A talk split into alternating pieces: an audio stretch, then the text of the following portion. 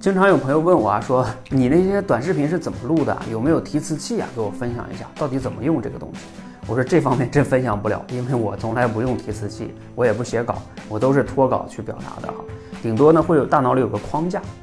那我为什么要坚持这样的形式呢？我知道我这样讲啊，中间会有一些语气词啊，用词也不精准啊。其实站在短视频的节目的角度啊，用提词器肯定是更精准的，因为你可以更好的把握每一个词、每一个句，反复的去讲啊。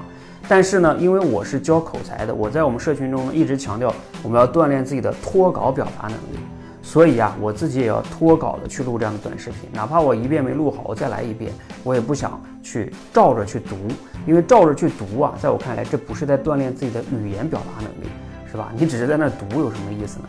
所以如果你是做节目，那没关系，但如果你想练口才，一定要锻炼自己的脱稿表达能力，那就从录短视频开始吧，你赞成吗？